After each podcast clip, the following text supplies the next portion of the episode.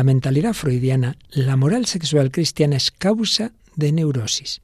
Por el contrario, la experiencia de la gran difusión de la revolución sexual nos muestra los muchos daños psicológicos del libertinaje en ese campo. Proseguimos con este debate. ¿Nos acompañas?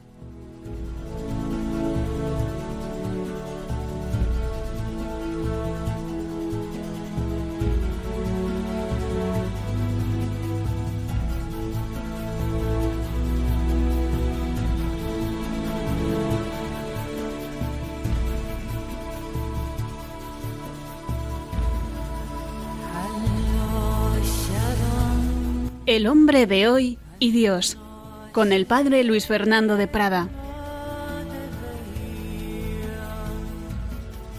Un cordialísimo saludo, muy querida familia de Radio María. Bueno, pues estamos ya aquí de vuelta por diversas circunstancias en torno a este tiempo navideño. No hemos podido hacer programa en directo las semanas pasadas, pero aquí estamos ya, como os digo, de vuelta retomando el tema donde lo dejamos después de programas que creo yo que han valido la pena porque nos han ayudado también a profundizar en la Navidad. Saludamos como siempre no solo a los oyentes españoles, sino de tantas naciones hispanas en los que se emite también este programa y tantas, tantos lugares del mundo donde se escucha también a través de Internet. Bueno, hoy no tenemos a nuestra habitual colaboradora prácticamente fija, Paloma Niño, pero tenemos uno de los pilares de Radio María, Cristina Rubio. ¿Qué tal, Cristina? Muy buenas noches, padre. Mucho decir eso de los pilares, pero bueno, aquí estamos para ayudar en lo que oh, sea. Claro que sí. Bueno, tengo que decir también que estos misterios de la informática, resulta que durante tiempo estaba yo extrañado de que no recibíamos correos en el correo del programa. Y es que estas cosas que se había quedado por ahí, un cambio de configuración y no, no los estábamos viendo. Así que ya iremos respondiendo algunos de ellos, pero bueno, sí que tenemos Cristina, en Facebook y en un correo también un par de comentarios que, has seleccionado de los que hemos recibido en estas semanas. Sí, tenemos un comentario en Facebook de Javier que dice, siempre me sorprenden con los temas que tocan, los enfoques que hacen de los mismos y la ampliación profunda en los enfoques. Qué maravilloso programa. Los felicito y que Dios les siga bendiciendo. Gracias por el esfuerzo que hacen. Estoy fascinado con el programa y a mi hijo le gusta también. Saludos desde la sufrida Nicaragua. Madre mía, pues saludos a la querida Nicaragua, nos alegra mucho. ¿Qué más tienes por ahí? Pues tenemos un correo electrónico de Valentina. Dice, hace unos días, a las 11 de la noche, oí un análisis de cómo la libertad sexual había deteriorado la moral en este mundo globalizado. La exposición del padre Luis Fernando de Prada me pareció impresionantemente buena, clara y respetuosa, con fundamentos doctrinales magníficos. Gracias. Y también gracias a la chica que hizo su aportación con el comentario a la Celestina. Cuánto bien estará haciendo Radio María en todo el mundo. Otra vez, gracias. Pues gracias a ti. Bueno, lo que yo decía no era mío, era de Gabriele Cubi, esa magnífica obra sobre la revolución sexual, pero la chica que hacía el comentario es así que la tenemos aquí. es así que nos hablaba de este tema. Y es que hoy sí que tenemos, no a Paloma, pero así a Mónica del Álamo. ¿Qué tal, Mónica? Hola, padre. Muy bien. Bueno, ha ido bien todo este tiempo de Navidad, de Reyes, Muy bien. Diría que muy corto, pero. bueno, pues hoy te hacemos trabajar por todo lo que no hemos hecho estas semanas pasadas, ¿verdad? Y nos traes un montón de cosas. Así que vamos a ver vamos a ver. Música. ¿Qué música nos traes? Dos canciones muy distintas de trasfondo. Sí, traemos una canción de la cantautora Merche que se llama Dos extraños. Traemos una canción de un musical que han hecho en un movimiento, en el movimiento Santa María, que se llama, la canción se llama Corazón malherido. Y obra literaria, ¿Sí? nos vamos a la generación del 27, traemos La Casa de Bernarda Alba, de Federico García Lorca. ¿Y cine? de cine traemos una película de 2018 que se llama El vendedor de tabaco. Muy recientita. ¿Y el testimonio que nos traes de estos temas? Pues de una italiana que se llama Bettina Di Fiore. Ajá, bueno, como veis un programa que va a estar muy completo, pues siguiendo en todo este tema de, de lo relativo al pecado capital cuyo trasfondo estamos viendo, de, de la lujuria y bueno, pues los daños psicológicos, que es el enfoque que le estamos dando aquí en el hombre de Dios que eso produce, pero en ese debate con aquellas posturas que vimos, hablando de la revolución sexual, que dicen justamente lo contrario, que lo que hace daño psicológico pues es el enfoque de la moral cristiana. Veíamos un texto que vamos a seguir desarrollando de Benito XVI en Dios es amor y muchas otras cosas. Bueno, pues vamos a profundizar en este tema hoy en la edición 340 del hombre de hoy y Dios.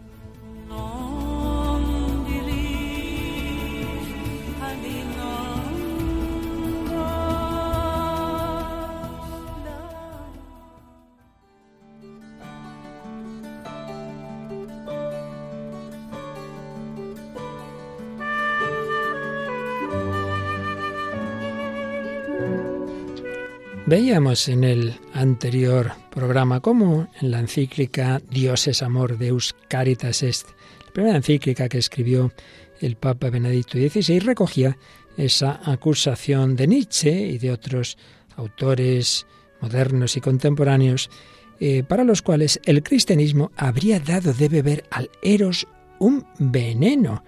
Es decir, la Iglesia, con sus preceptos y prohibiciones, habría convertido en amargo lo más hermoso de la vida, el amor entre hombre y mujer, todo lo relativo a ese erotismo.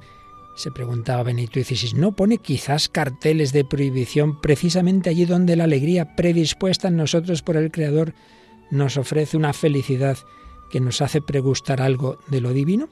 Pero después de hacerse esta pregunta, decía en el número 4 de la encíclica, pero ¿esto es realmente así? El cristianismo ha destruido verdaderamente el eros y nos recordaba cómo en el mundo precristiano, por ejemplo, los griegos y sin duda en otras culturas, consideraban el eros ante todo como un arrebato, una locura divina que prevalece sobre la razón, que arranca al hombre de la limitación de su existencia y en este quedar estremecido por una potencia divina le hace experimentar la dicha más alta, Todas las demás potencias entre cielo y tierra parecen de segunda importancia. Y así citaba también a Virgilio en las bucólicas, omnia vincit amor, es decir, el amor todo lo vence. Rindámonos también nosotros al amor. Y esto en las religiones se ha plasmado en los cultos de la fertilidad, entre los que se encuentra la prostitución sagrada que se daba en muchos templos. El Eros se celebraba como fuerza divina, como comunión con la divinidad. Pues bien, esta forma de religión, que como una fuerte tentación contrasta con la fe en el único Dios, el Antiguo Testamento se opuso con máxima firmeza, viendo ahí una perversión de la religiosidad. Pero en modo alguno rechazó con ello el eros como tal, sino su desviación destructora, puesto que la falsa divinización del eros que se produce en esos casos lo priva de su dignidad divina y lo deshumaniza. En efecto, las prostitutas que en el templo debían proporcionar ese supuesto arrobamiento de lo divino, no son tratadas como seres humanos, como personas, sino que sirven solo como instrumentos para suscitar eso que decían, la locura divina. Pero no son diosas, son personas humanas de las que se abusa. Por eso, el eros ebrio e indisciplinado no es elevación, no es éxtasis hacia lo divino, sino caída, degradación del hombre. Así vemos claramente que el eros necesita disciplina y purificación para dar al hombre no el placer de un instante, sino un modo de hacerle pregustar, en cierta manera, lo más alto de su existencia, esa felicidad a la que tiende todo nuestro ser.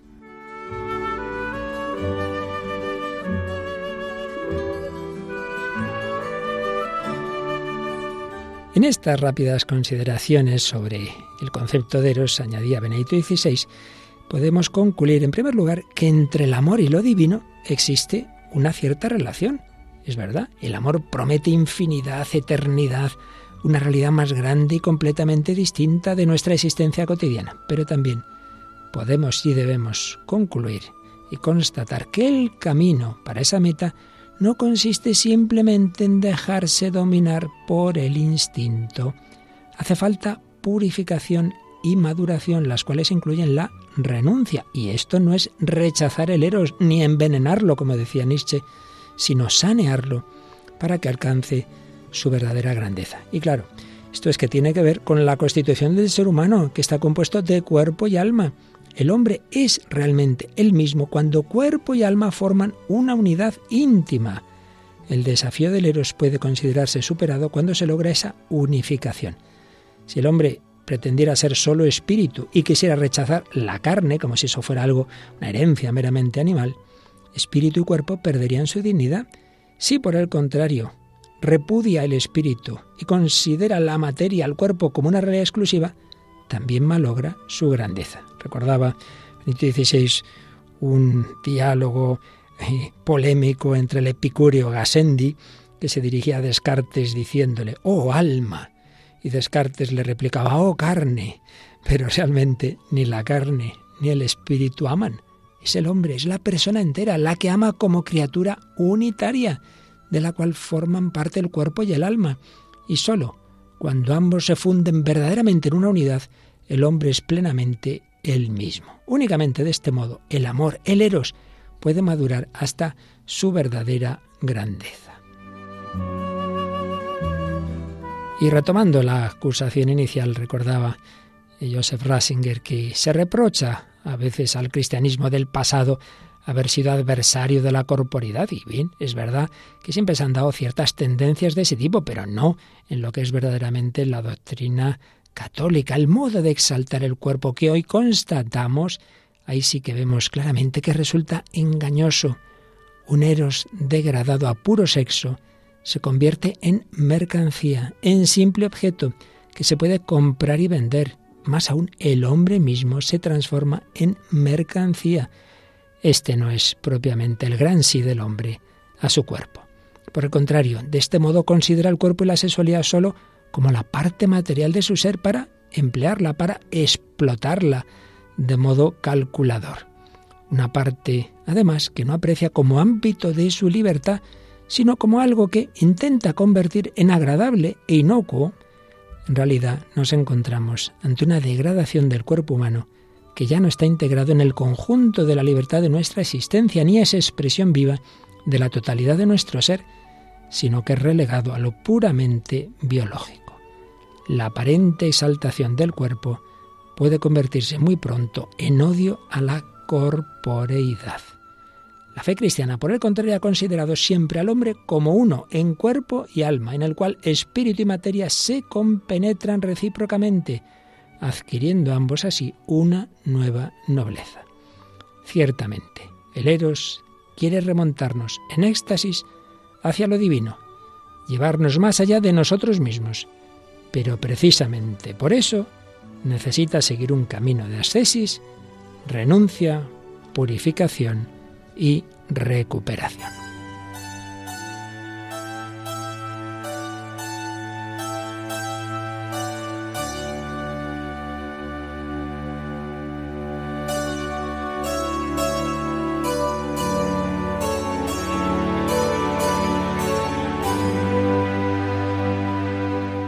Pues aquí estamos en Radio María, en El Hombre de Hoy y Dios, hablando de esa revolución sexual, de esos enfoques de hoy día, de esa acusación al cristianismo, de rechazar ese don de Dios, que es la sexualidad, y esa forma de amor que, está en el ser humano y en tal como él ha sido creado, esa dimensión erótica que unos dicen, no, el cristianismo lo ha rechazado y ha quitado lo mejor. Y por el contrario, pues vamos a ir comprobando, ya lo estamos haciendo, yo creo, en todos estos programas, que esa es la apariencia y que es al revés.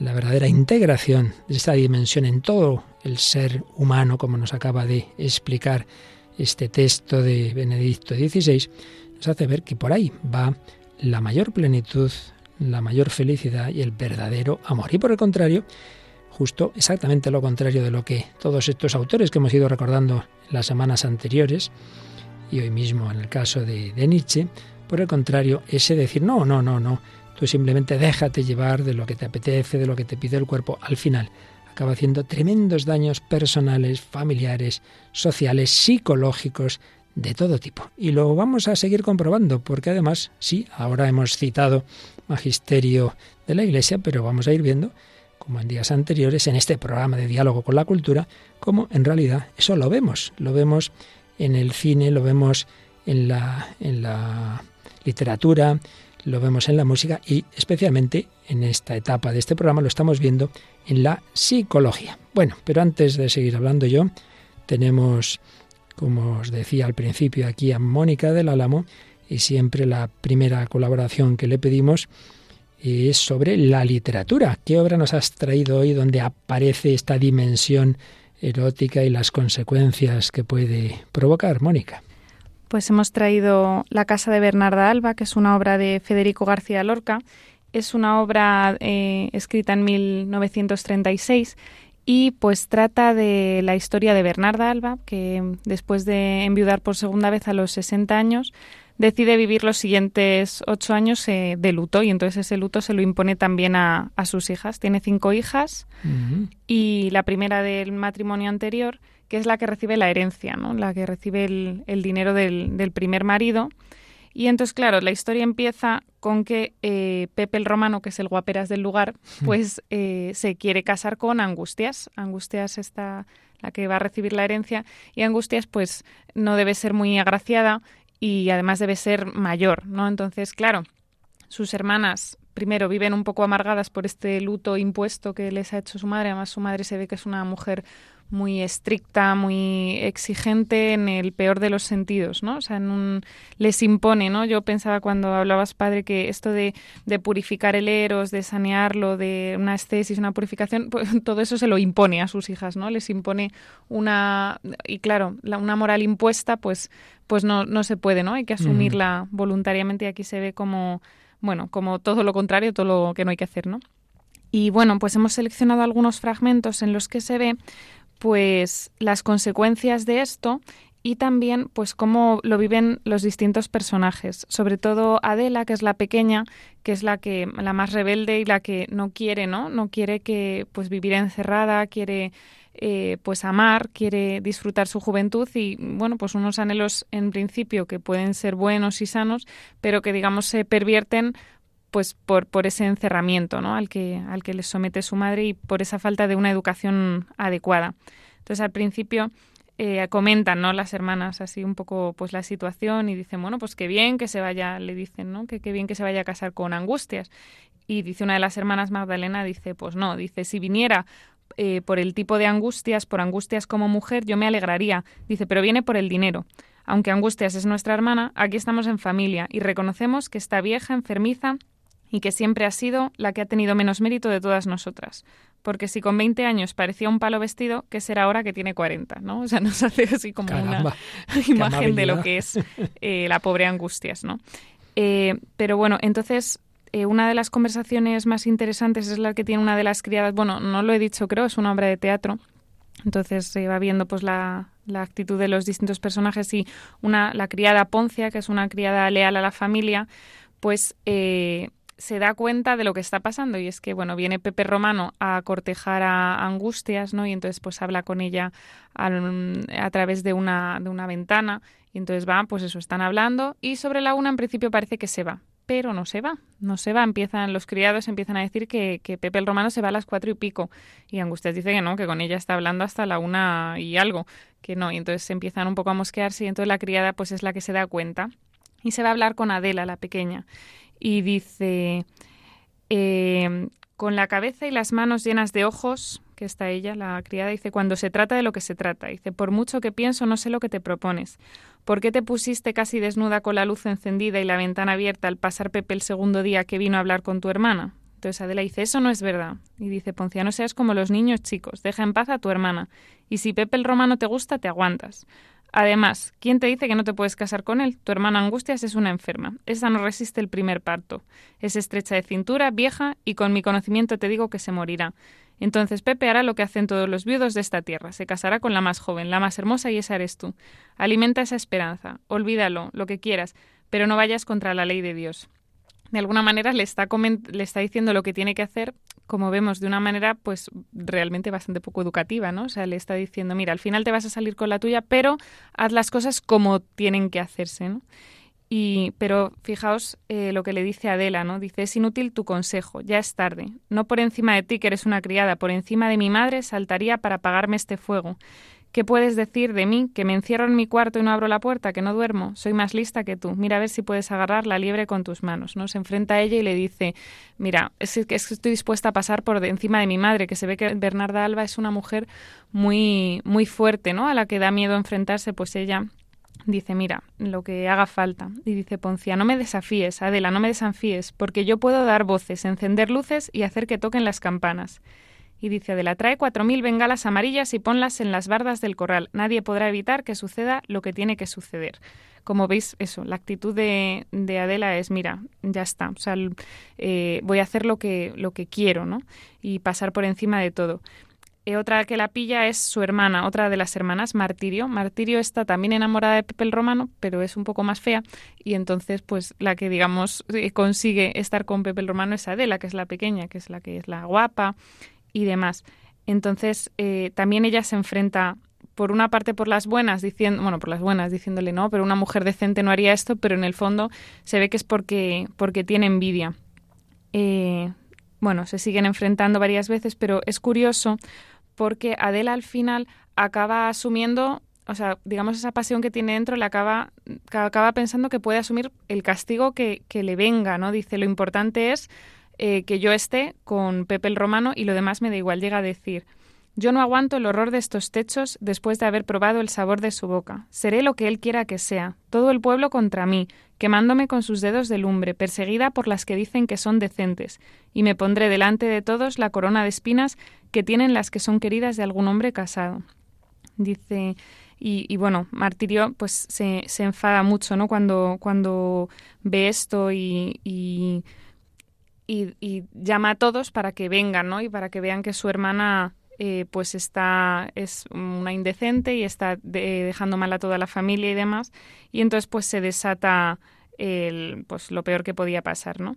Eh, bueno, antes de esto es muy curioso porque eh, Adela admite también su destino, dice, Vamos a dormir, vamos a dejar que se case con angustias, ya no me importa, pero yo me iré a una casita sola donde él me verá cuando quiera, cuando le venga en gana. De alguna manera dice, mira, yo me voy a poner al servicio de Pepe el Romano y me da igual no tener futuro, no tener una misión en la vida, no tener un matrimonio, no tener tal, me da igual. Lo único que me importa es eh, quererle y que él pues piense en mí cuando quiera. Entonces, bueno, voy a destripar toda la obra, lo siento. Mm. Eh, pues eso, llama, da gritos martirio, entonces llega Bernarda, se da cuenta de todo, que ya se lo debía oler, pero ah, Bernarda está muy, muy interesada en, en, guardar las formas, en guardar las apariencias, ¿no? Y de hecho va, y como se supone que Pepe el Romano está en el pajar, pues ella va, le ve y entonces dispara, dispara y, y no se sabe muy bien lo que pasa y en principio Bernarda dice que le ha matado, que ha matado a Pepe el Romano, entonces Adela cuando se da cuenta, pues se suicida. No, no le llega a matar, luego se ve que, Pepe el Romano se escapa y no le llega a disparar Bernarda Alba, pero el drama profundo es eso, que, que Adela cree que su vida no tiene sentido sin la vida de Pepe. Ya, ya había decidido que su vida no tenía sentido si no podía estar con él pero ahora se, se, lo quita, ¿no? Directamente y la madre, pues eso, digamos, muy centrada en las apariencias, se ve que casi le importa más que se guarde la apariencia, ¿no? De que en su casa no se ha perdido el decoro en ningún momento, que, que, se haya muerto su hija, ¿no? Que haya pasado todo eso. Entonces, bueno, como vemos, es un drama total, ¿no? El, esta historia de la casa de Bernarda Alba, pero que se ve una mala educación, ¿no? En la moral, una moral no, no asumida, no educada, no viendo la belleza de pues eso de, de pues la, la, castidad antes del matrimonio, de una relación bien llevada o de no depender, porque al final es que Adela se somete totalmente a Pepe el Romano, no, no, no es libre. Podemos decir que está liberada porque hace lo que quiere, no hace lo que dice su madre. Mentira, o sea, mentira. Al final se somete a él y, y, se ve las consecuencias ¿no? En, su vida, se acaba suicidando, su vida no, no tiene cuál, sentido. ¿Cuál crees que era la, la, intención del autor de la obra desde una perspectiva moral? ¿Qué nos quería transmitir García Lorca? Bueno, yo la intención así, lo que más se comenta en torno a esta obra es, es la crítica a la educación, la crítica a la educación eh, machista y, sobre eso súper exigente y, que las atrofia no que las que no las deja ser ellas mismas que las de, pues que las obliga a ocultarse en casa a vivir este luto a vivir o es una crítica a la educación de la madre y, y a las al guardar tanto las apariencias sin sin mirar en el fondo de la cuestión no también eso, puede, eso, a mí más que una crítica al tipo de moral, es más al, tipo de educación, ¿no? Que también puede lo, estar. Lo malo, Mónica, y lo triste es que hay personas poco formadas que piensan que esa es la educación católica, o que, que en el fondo esa es la moral católica. O frente a eso, evidentemente, pues resulta súper antipático porque lo es. Sí, o sea, pero es que también nos puede pasar a los cristianos, ¿eh? que al final sometamos, o sea, convirtamos nuestra moral, nuestra religión en un conjunto de normas. Pues no podemos hacer mm. esto, no podemos, pero es que no tiene sentido porque eso se cae tarde o temprano, ¿no? O sea, si tú vives de normas, no, es que no podemos hacer esto porque tal, o no voy a permitir a mis hijos hacer esto, pues tus hijos cuando tengan libertad harán lo que les dé la gana, o sea, cuando no te tengan a ti. Por eso lo que tenemos que hacer es mostrar la belleza en positivo del, plan de Dios sobre la humanidad, sobre el matrimonio, y como consecuencia veremos que lo que va contra ello te hace daño a ti mismo, y es lo que yo creo que estamos sacando en conclusión de estos programas. Pero también nos traes una canción que también transmite la mentalidad de la revolución sexual, en definitiva, que es, bueno, si un momento dado te enamoras y te apetece, no te armes más líos, ¿no es así?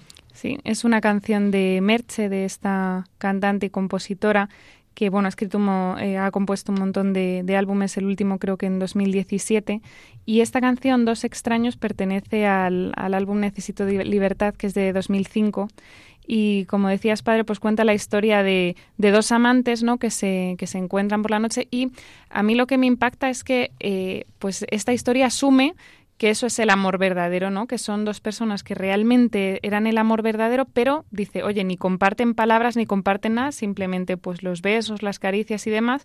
Y pues la cantante se queja, dice, ay, no os disteis ni el número, ni os disteis nada, qué, horror, qué espanto, tal. Pero el problema precisamente no es ese, ¿no? El problema es que, que no se ha entendido bien el amor.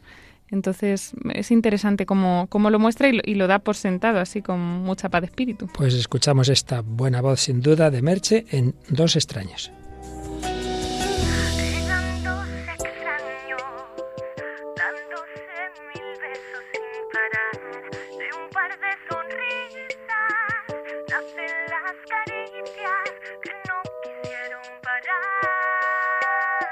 Se pasó la noche copas de champán, besos y miradas, sin soltar palabras que pudieran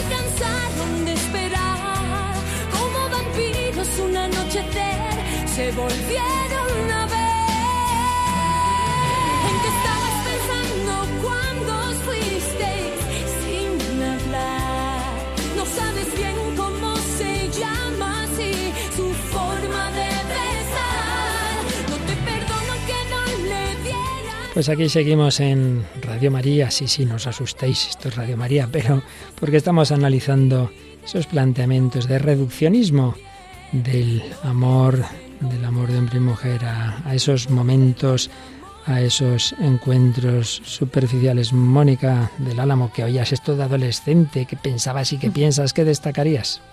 Pues me llama mucho la atención la confusión tan grande entre el amor y la, y la pasión, ¿no? O sea, dice en un momento que eso, que en ese momento se dieron tanto sin reproches. Dicen, no, en realidad no se dieron tanto. Precisamente solamente se dieron pues su parte física, ¿no? No, se podían, no se pueden haber enamorado solamente, ¿no? Con, con esta parte física. Dice besos sin miradas, sin soltar palabras que pudieran molestar, ¿no? O sea, el amor verdadero es solo besos y miradas sin palabras, ¿no? Y ella ahí admite, dice, enfermos de pasión, prendados de ese amor.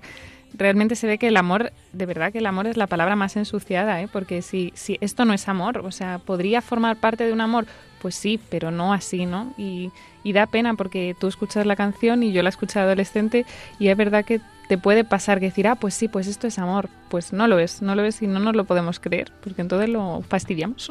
Y lo malo es, pues, tantos adolescentes hoy día que solo les llegan estos mensajes y claro, así los pobres acaban pues perdiendo toda esperanza en el amor porque después de haberse ilusionado con uno, con otra, con no sé qué, al final, pues si todo se queda ahí, todo pasa. Bueno, pues vamos a seguir viendo y ahora desde esa perspectiva psicológica. Estamos usando mucho en estos programas esta obrita de un psicólogo español, Manuel Villegas, Psicología de los siete pecados capitales.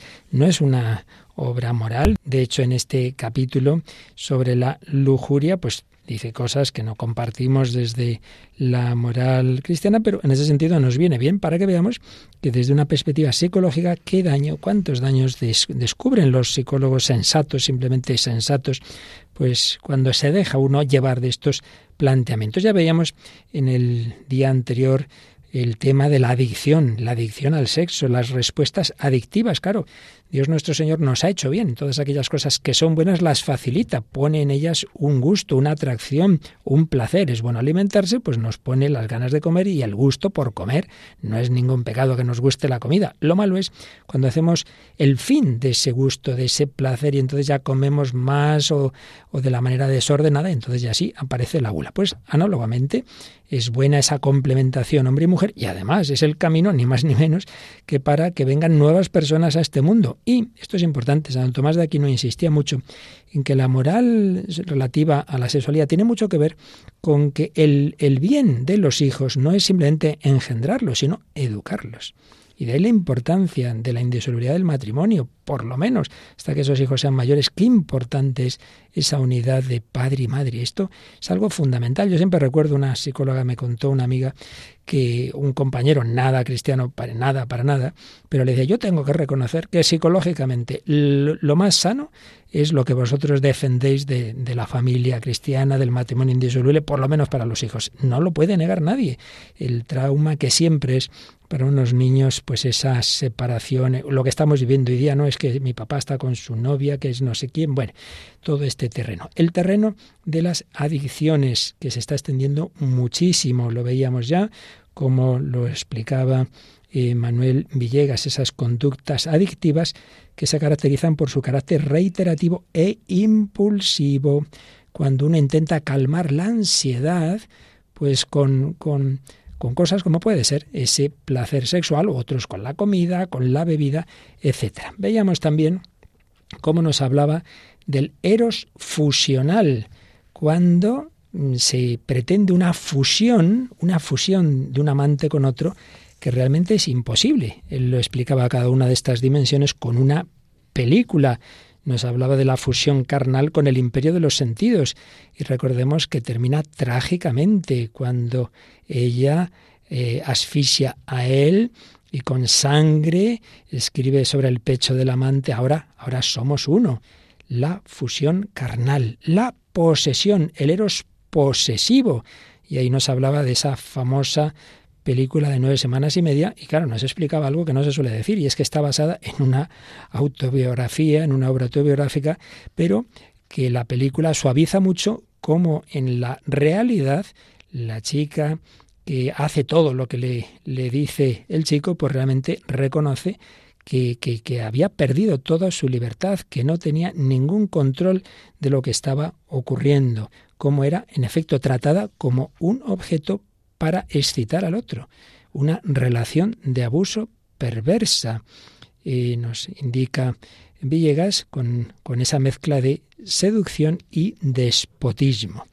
También nos habla de, de estos, digamos, estas características de un eros negativo, eros abusivo, eros violador, eros perverso, el del sadismo, y eros prostituido, el de la prostitución, señalando como eh, lo que realmente él considera, pues, digamos, pecados, al menos desde una perspectiva ética y psicológica, la fusión, la posesión, el dominio, el abuso, la violación, la humillación, la vejación, en definitiva, son eh, modalidades de cosificación. El sujeto amoroso es convertido en oscuro objeto de deseo.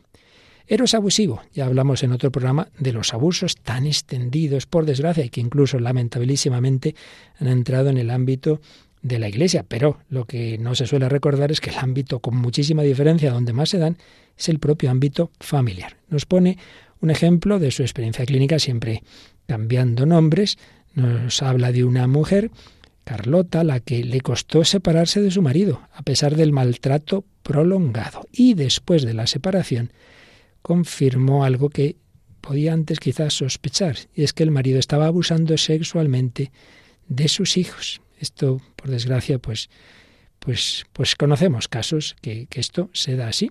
Y esta mujer decía, después de todo, creo que me salvaron dos cosas, o mejor dicho, una.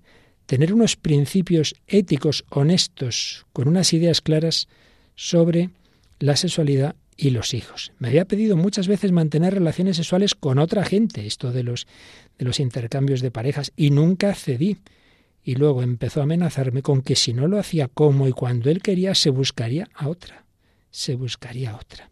Y luego descubrí los abusos sobre sus hijos. Eros abusivo, Eros violador. Ahí nos habla de otra película, La vida secreta de las palabras. La protagonista es una mujer muy neurótica y claro, luego resulta que en la, en la guerra de lo que ocurrió en Yugoslavia, ella y otras habían sido violadas varias veces por soldados y torturadas, situaciones terribles que obviamente habían dejado sus secuelas psicológicas. Eros perverso, el sadismo. Y aquí nos podemos detener un poquito más, porque realmente uno ve cosas que decía el marqués de Sade y le, claro, le parecen barbaridades, pero luego te das cuenta de que eso, dicho de una manera más suave, está extendiéndose en el mundo de hoy, porque como es lo que se trata es cada vez más excitación, haciendo lo que sea, aunque sea sufrir y hacer sufrir, y nos señala Villegas, si el impulso del deseo sexual ha sido reforzado por la naturaleza con el placer, se puede deducir que la sustitución intencionada por el dolor constituye una perversión o desviación de la tendencia original pero, en cambio, Sade pues no le parecía que fuera nada malo, todo lo contrario. Para él, la naturaleza esencial del ser humano es, es sinónimo de la tendencia egoísta al placer mediante la destrucción de la alteridad, como única vía de autoafirmación y supervivencia individual. El dolor ajeno, los gemidos que lo acompañan, se convierten en estímulo para el propio placer. La naturaleza es en cada caso la confrontación del sujeto deseoso con una gran cantidad de objetos de deseo y busca la acumulación del máximo de placeres efímeros que se pueden eternizar en pequeños éxtasis provocados repetida incompulsivamente hasta una saciedad imposible finalizada por la muerte como en esa película que antes recordábamos El imperio de los sentidos. Pero fijaos, fijaos lo que llega a escribir Sade sobre cómo el placer pide cada vez más. Tengo derecho a disfrutar de tu cuerpo sin ningún tipo de límite, en la satisfacción de mis tendencias, sin que nada me pueda detener, en la satisfacción del capricho de las exacciones que me dé la gana saciar en él. ¿No sabes que no hay goces mejores que los criminales? Y que cuanto más se los rodea de horrores, más encantos ofrecen? La destrucción del objeto erótico constituye así el placer máximo del sádico. Y fijaos que dice también, te equivocas si supones que la belleza de una mujer es lo que provoca la lujuria de un libertino. Más bien es el crimen que la ley y la religión le confieren al hecho de poseerla. ¿Acaso no es cierto que cuanto mayor es el crimen, más grato resulta el placer del libertino? Bueno, tremendo, y no lo leo todo. Está claro que el sadismo puede parecernos una cosa buena de unas pocas mentes perturbadas, pero dice este psicólogo, no yo, que eh, de formas más suaves esto está presente y normalizado en nuestras sociedades y que tengamos cuidado con el supuesto consentimiento. En esa película, como digo, basada en una historia real de nueve semanas y media, sí había un supuesto, había un consentimiento, pero un consentimiento en que la persona, la mujer, reconocía que había perdido realmente su libertad, su libertad. Finalmente, el eros prostituido. De esto hay poco que decir, creo que ahí nadie dudará de que es una forma terriblemente degenerada de, de estropear esa dimensión erótica que Dios nos ha puesto. Bueno, pero de todo esto, Mónica, hablábamos el día pasado eh, desde la perspectiva psicológica y concretamente un famosísimo psicólogo que tanta importancia dio al tema sexual, que es Sigmund Freud, pues hay sobre él algunas películas y hay una bastante reciente, ¿no es así? Sí, la película que traemos hoy es El vendedor de tabaco, que es de 2018. Eh, es una producción de Austria y Alemania y está basada en la novela de Robert Stiller, no sé cómo se pronuncia eso, eh, que, en la que cuenta la historia de Franz, que es un joven que llega a Viena para trabajar en un estanco, donde conoce a uno de sus clientes más especiales, que resulta ser Sigmund Freud. Poco a poco van forjando una amistad y el joven va escuchando los consejos de, Freud, este famoso psicoanalista, y pero mientras tanto pues la, ocupación de las tropas nazis eh, pues va influyendo ¿no? y el estanco empieza a sufrir por las consecuencias de admitir a los judíos entre sus clientes más comunes. Como ocurre en muchas de estas películas, hay una mezcla de unas circunstancias históricas reales con una historia ficticia y bueno, aparece ahí esa figura de Freud que va, claro, ya todo esto ya sabemos, ya lo hablamos en el día anterior, como era un gran fumador de puros, entonces compra y tal. Pero bueno, lo que aquí nos interesa es que, que sea con más o menos fundamento, ¿no? Pero bueno, aparecen un par de varias conversaciones entre este chico joven que se enamora de una chica que ha conocido allí y, bueno, pues un poco lo, que le dice Freud que no, no, hay que tomarlo evidentemente como que eso lo haya dicho y escrito el tal cual, pero bueno, más o menos refleja su mentalidad. Escuchamos una primera conversación en que este chico está contento y a la vez está triste porque ha tenido por fin, por fin, se ha liado con esa chica que tanto le gustaba. ¿Y a ti qué te pasa? ¿Es que no has encontrado a la chica? Sí. Se llama Aneska. ¿De Bohemia? Sí. De un pueblo que acaricia las colinas igual que un amante en la oscuridad. Igual que un amante en la oscuridad. Sabes, la cocina checa es realmente maravillosa. Sí. Maravillosa. Parece que hoy estás poco hablador. ¿Qué ha pasado entre Aneska y tú? Que la he tocado. Y ha sido la mejor experiencia de mi vida. Me alegro. Espero que ella también te haya tocado. Pues sí. Pero después desapareció. ¿Otra vez? Lo he intentado todo, pero... Bueno, pues sí, sí, muy contento porque han tenido ese encuentro físico, pero después desapareció. Si uno ve la película se da cuenta que a la chica le trae el fresco, el chico es muy guapo y ya está, pero no quiere más. Y yo creo que también esto nos enseña bastante. Pues sí, porque al final en el corazón del hombre pues siempre está ese deseo de, de, amar para siempre, ¿no? O sea, que incluso por mucho que digamos de no, no, no, si yo no quiero responsabilidades, no quiero nada, pero al final dices, no, si lo que quiero es amar para siempre. Y vamos a escuchar la última conversación, si no recuerdo mal, entre Freud, que tiene que, de hecho ya sabemos que se fue a Londres cuando ya esa persecución nazi a los judíos era fuerte, cosa que por cierto no hizo Víctor Frankl, se quedó por sus padres, una cosa que a veces se comenta, ¿no? Pero bueno, lo que vamos, esa conversación que refleja también, yo creo, que ese pesimismo del que hablábamos de toda la filosofía de Sigmund Freud. Escuchamos. Tal vez todo haya sido un gran error. El amor siempre es un error. Cuando me subí al tren en Shorfling, me dolía el corazón. Y cuando Aneska desapareció la primera vez, ni diez doctores podrían haberme curado. Pero al menos sabía lo que quería. El dolor casi ha desaparecido, pero estoy perdido. Me siento como un barco que ha perdido el rumbo en una gran tormenta y que va de aquí para allá. Y los sueños. No tengo ni idea de dónde salen porque soy incapaz de imaginarme que mi mente pudiera crear cosas tan extrañas como esas. Verás, no venimos al mundo para encontrar respuestas, sino para hacer preguntas. Solo con valentía o persistencia o insensatez, preferiblemente con las tres juntas, podremos conseguir aquí y allá dejar nuestra huella. Dejar huella.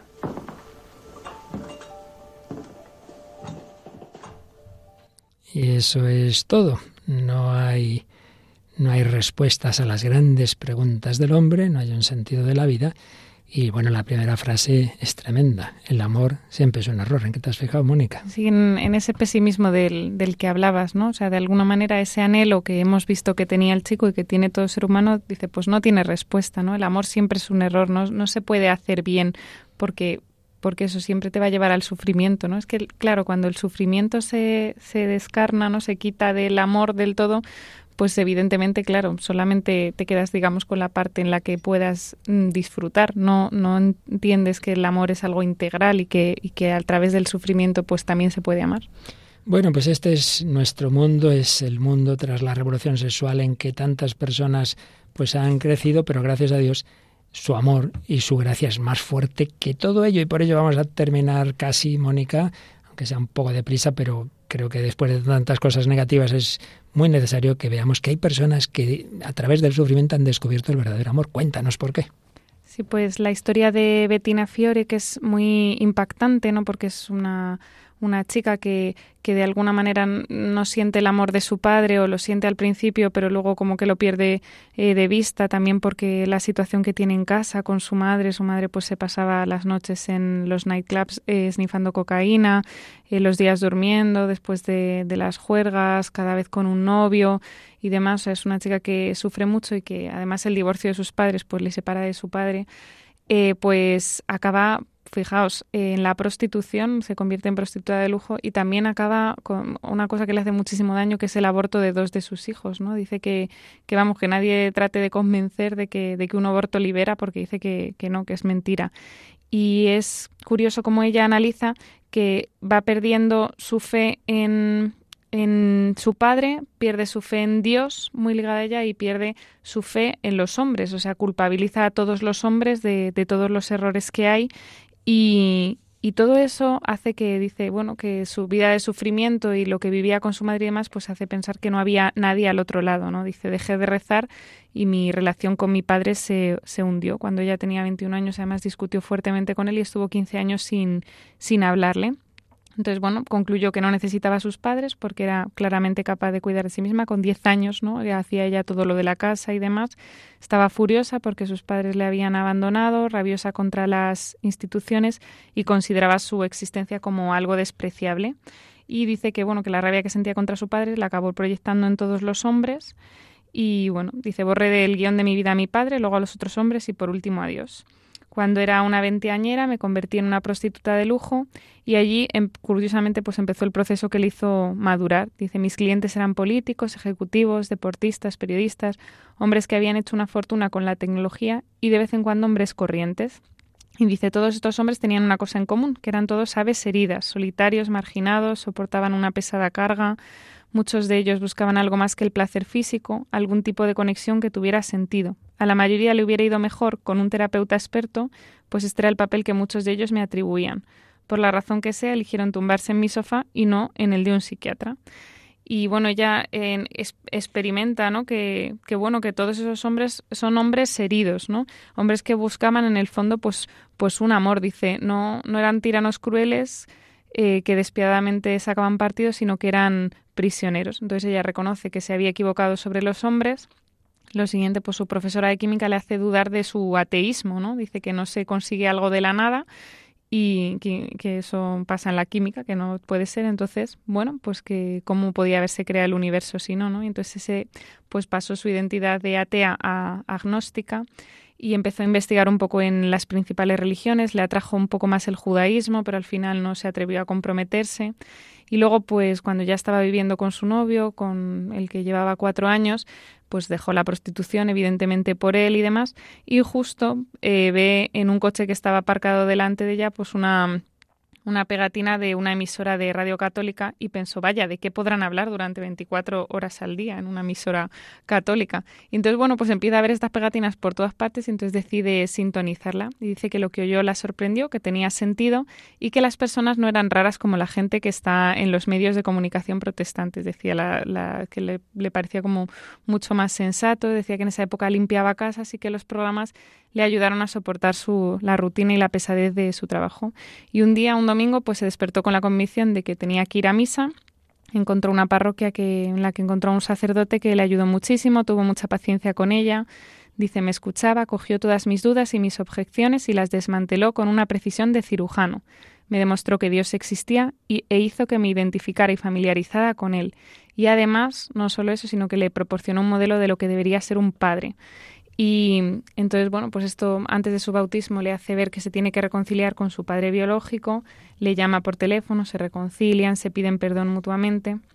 Y ella dice que, que, para ella ha tenido mucha importancia su conversión, el redescubrimiento de sus padres, y dice que no le parece casualidad que haya sido, pues justamente ayudada por un hombre al que me dirijo, dice, llamándole padre, ¿no? O sea, este sacerdote le ayuda a recuperar esa figura paterna la figura de Dios, evidentemente, y la de su propio padre, incluso con el que acaba reconciliándose. Dice que bueno, que sigue aprendiendo cómo amar y respetar a sus padres y qué significa verdaderamente ser hija. Pues es una bonita historia pues de la verdad es que la verdad es que sí, pues cómo va unido en efecto la, la figura paterna, la figura sacerdotal y en definitiva Dios Padre, el verdadero amor. Oye, y una radio católica, solo falta ya que hubiera sido Radio María, pero las hay parecidas y 24 horas emitiendo un mensaje de amor. Bueno, pues terminamos con una canción que nos habla de la sanación que se produjo en esta mujer también, esa sanación de un corazón herido, ¿no es así?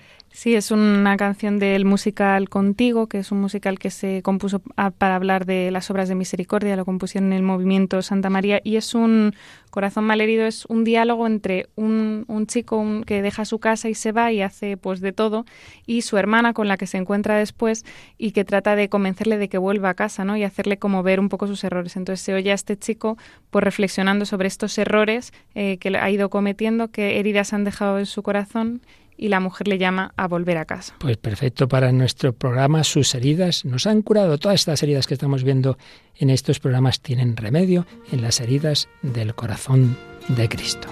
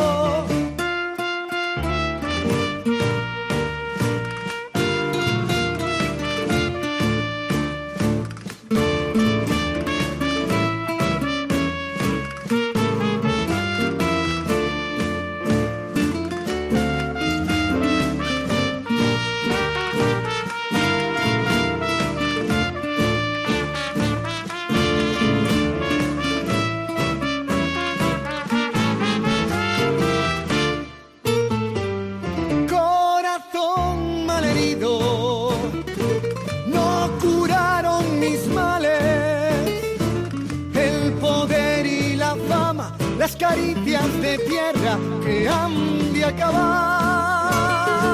Al llegar de la muerte, ¿pa' qué quieres las flores? Para hacer la corona que se pudre en la tierra y ya no luce más. Abandona esta senda,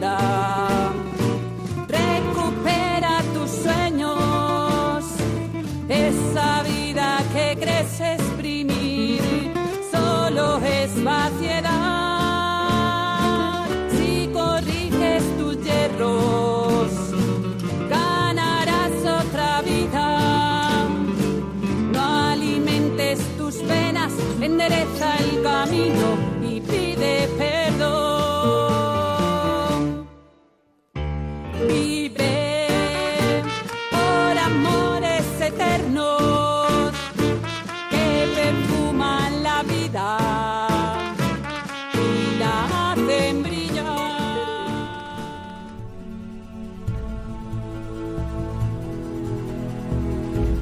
Vive por amores eternos que perfuman la vida y la hacen brillar. Este es el mensaje. Hoy, ya sabéis, en la primera fase de los pecados capitales mm, vemos más lo negativo, pero ya vamos a ir entrando en lo positivo que nos queda este mensaje de ese testimonio impresionante de esa mujer Bettina Di Fiore y de esta canción que termina con esa invitación a vivir, no de un placer momentáneo, sino de un amor eterno que hacen brillar la vida. Mónica del Álamo, muchísimas gracias. Muchas gracias a vosotros.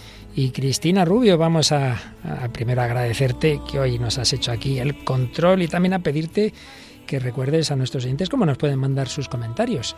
Lo pueden hacer al correo electrónico el hombre de hoy Dios arroba radiomaria.es o escribiendo en Facebook el hombre de hoy y Dios. Ahí os encontraréis con la página de Facebook de este programa. Bueno, ya a continuación en Radio María España, en las otras, según los horarios, tienen distintos programas, pero aquí sí tenemos claro que ahora viene una música muy buena, ¿verdad? Claro que sí, tenemos En Clave de Dios con nuestro compañero Germán García. Pues no os lo perdáis, querida familia de Radio María, sigamos buscando el verdadero amor, sigamos buscando lo que llena del todo nuestro corazón. Gracias a Cristina Rubia, Mónica del Álamo y a todos y cada uno de vosotros os dejamos con la radio, os dejamos con la Virgen María, os dejamos con la radio de la Virgen María.